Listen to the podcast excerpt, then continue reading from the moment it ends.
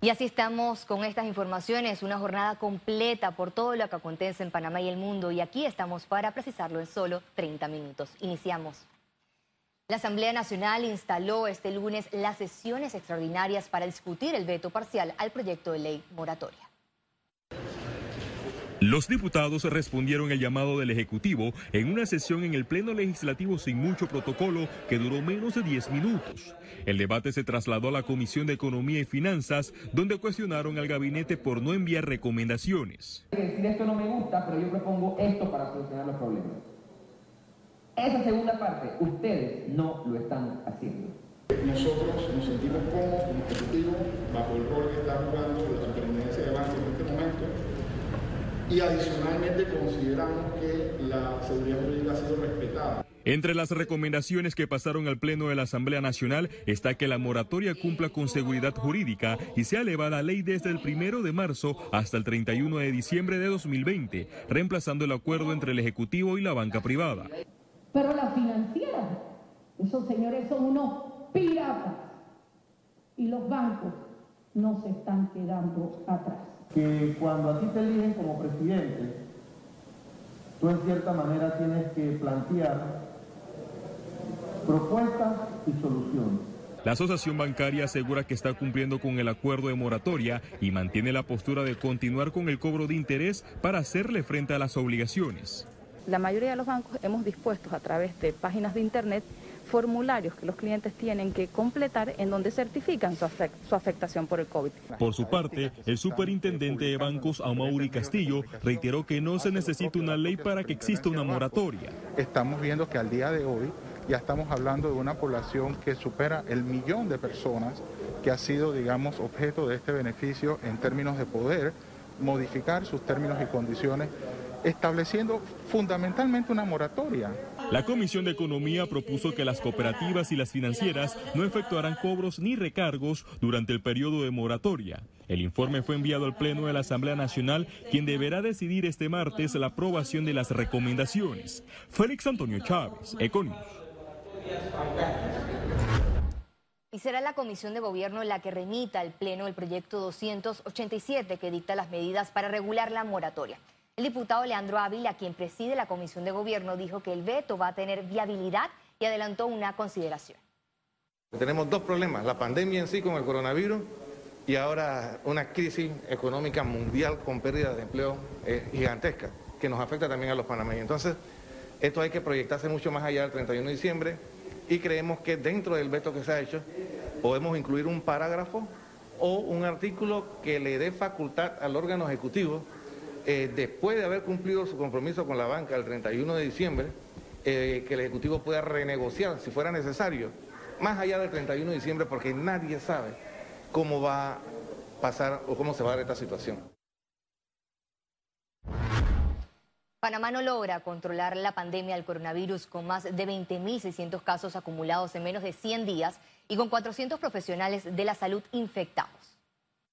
La curva de casos de coronavirus subió desde el domingo 7 de junio con 421 nuevos casos. El 8 alcanzó 429, el 9 bajó a 379, el 10 incrementó a 656, el 11 arrojó 697, el 12 disminuyó a 625, el 13 de junio se registró el número más alto con 848 y el domingo cerró con 627 nuevos casos.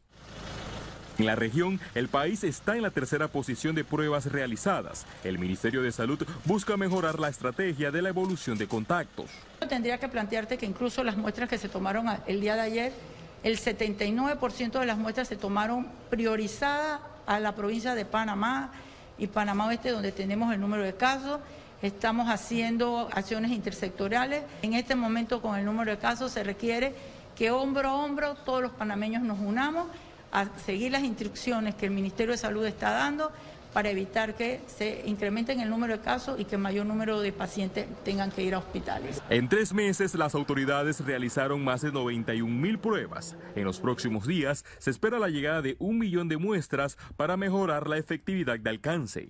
No corregir, pero sí intensificar y reforzar es el, la trazabilidad de los casos es el rastreo de los casos. Van más de 430 fallecidos y los más de 100 hospitalizados en la unidad de cuidados intensivos ponen el sistema de salud en reestructuración tras menos de 20 camas disponibles y 10 ventiladores en el complejo de la Caja de Seguro Social. En este momento hay capacidad para alrededor de 160 camas más en diferentes lugares para poder atender esta pandemia sobre todo en el tema de cuidados intensivos. Del 13 al 14 de junio, el número de recuperados aumentó a 66.5% con 13.766 y los casos activos se elevaron a 6.483 con un porcentaje de 31.3 y la letalidad incrementó a 2.1%. Eso se debe principalmente a la nueva estrategia de trazabilidad agresiva que se tiene desde el gobierno esta estrategia de trazabilidad con pruebas PCR a todos los contactos de casos positivos el rastreo es masivo en los corregimientos donde más casos tenemos. De las pruebas realizadas, el 64% corresponde a la provincia de Panamá, el 15% a Panamá Oeste y el 21% al resto del país. Félix Antonio Chávez, Econius. La semana inicia con cifras preocupantes. Más de 1.300 nuevos contagios y 19 muertos registra Panamá en las últimas 48 horas. Veamos las cifras correspondientes a este lunes. El reporte epidemiológico de este lunes 15 de junio registra un total de 21.422 casos acumulados de COVID-19, de los cuales 736 son contagios nuevos. 551 es la cifra de pacientes hospitalizados, 102 en cuidados intensivos y 449 en sala. En cuanto a los pacientes recuperados clínicamente, tenemos un reporte de 13.766. Hasta este lunes 15 de junio, Panamá contabiliza 448 fallecidos. El Ministerio de Salud aplicó hisopados para detectar el coronavirus en Panamá Este, región con más de 570 casos positivos. El recorrido para la aplicación de pruebas rápidas fue casa por casa en los corregimientos de la 24 de diciembre y Tocumen, que marcan un RT de propagación superior a 1. El Ministerio de Salud insta a la población a colaborar debido a que algunas familias prefieren no aplicarse las pruebas a domicilio, por lo que podría ser peligroso en la acumulación de nuevos clústeres. Bueno, realmente no está iniciando, está continuando. Lo que estamos empezando hoy es el uso de pruebas rápidas, hisopado para pruebas rápidas, porque las pruebas casa por casa las estamos haciendo desde el inicio con los equipos respuesta rápida. La diferencia hoy es que estamos utilizando los kits nuevos que se nos entregó el día viernes a todos los regionales para hacer pruebas rápidas que nos va a dar resultado en aproximadamente 30 minutos. Este lunes donaron ventiladores al Ministerio de Salud que serán ubicados en el Hospital Modular y en la Caja de Seguro Social para pacientes con COVID-19. Panama Port Company fue la empresa que realizó la donación de los nueve ventiladores para el tratamiento de los pacientes COVID-19. La propia ministra de Salud, Rosario Torner, recibió la entrega de los equipos médicos. Dijo que los esfuerzos realizados para evitar el colapso del sistema de salud no son suficientes y que en este momento Panamá requiere que todos nos unamos para combatir el COVID-19. Economía. Más de 621 mil personas beneficiadas con bono digital. Aquí le contamos el alcance hasta el momento de esta herramienta. El programa Panamá Solidario beneficia hasta el momento a 621.475 ciudadanos que reciben 80 dólares mensuales acreditados a su cédula. En la decisión del incremento de las personas es un tema que se está analizando eh, en la mesa interministerial eh, que, se reglamentó eh, a través de la, resolución número 1 del 26 de, mayo de, de, 2020. Ellos están analizando las diferentes posturas eh, sobre todo porque hay que ver el componente de a quienes se les está entregando eh, vale físico o bolsas de comida y quienes podrían recibir esta ayuda del vale digital. Además, reconocen fallas en el sistema de distribución y compras del vale. Los propios sistemas de los supermercados en, algunos casos eh, han tenido algún tipo de, de intermitencia. En otras ocasiones, y te puedo decir que también de nuestra parte eh, al inicio hubo un tema de que nosotros recibimos 4.5 millones de consultas en menos de 5 minutos en un instante, eh, lo cual hizo que el sistema tuviera que eh, pasar al, al, servidor secundario eh, el cual fue entonces el que respondió. Las autoridades se preparan para aumentar el monto del bono de 80 dólares a 100 dólares desde el 1 de julio. Ciara Morris, Econews. Más de 13.500 contratos reactivados durante reapertura de primeros bloques, así lo informó el Ministerio de Trabajo. La institución hizo llamado a las empresas a cumplir los tiempos decretados para suspensión de contratos. Es muy importante recordar que el código establece límites para lo que es la suspensión de los contratos de trabajo de los trabajadores y que las empresas que ya hayan sido sus bloques económicos reactivados deben en todo caso solicitar la prórroga a la suspensión de los contratos de trabajo de sus trabajadores por el término máximo del código. No se puede ir más allá de este término, por lo que los exhortamos a que estén reactivando sus operaciones de manera gradual, siempre dentro del tiempo que otorga el Código de Trabajo. El Ministerio de Comercio e Industrias está diseñando una guía sanitaria para el servicio de entregas a domicilio.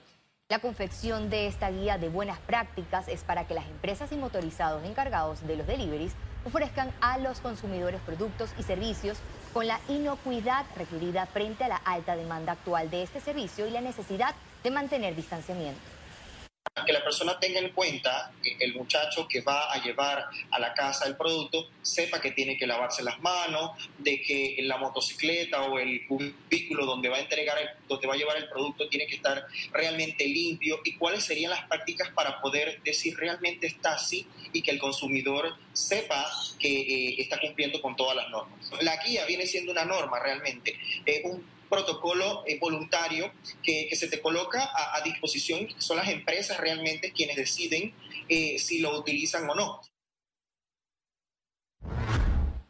El sindicato de industriales está a favor de levantar la ley seca en el país. Consideran que la medida no va ligada con el aumento de casos de COVID-19.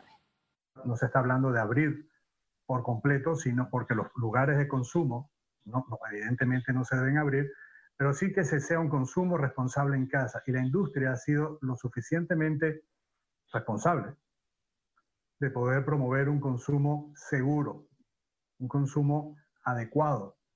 Eh, y, estamos, y estamos 100% a favor de que se levante la restricción de la ley seca. Y volvemos a repetir, no hay una evidencia científica de eso, eso tenga una relación con la expansión del virus. El Instituto de Seguro Agropecuario aprobó más de 3 millones de dólares para pago de, indemnizaciones a productores por reclamos correspondientes a la última zafra del 2019. De ese monto que te estoy comentando, eh, ya han sido refrendados hasta el viernes 1.6 eh, millones de dólares dentro de, esos pagos. Así que los próximos deben estar eh, refrendándose en, los, en, estos días, en, las próximas semanas, debemos estar cubriendo y poniéndonos al día con todos esos reclamos eh, de agrícola. Agrícola ya básicamente eh, tenemos cubierto como el 97% de esos reclamos. Y bueno, también algunos otros, otros pecuarios que eso sí nunca, no son por cosecha, ¿no? Al regreso internacionales y recuerde si no tiene la oportunidad de vernos en pantalla, puede hacerlo en vivo desde su celular a través de una aplicación destinada a su comunidad. Es Cable Onda Go. Solo descárguela y listo.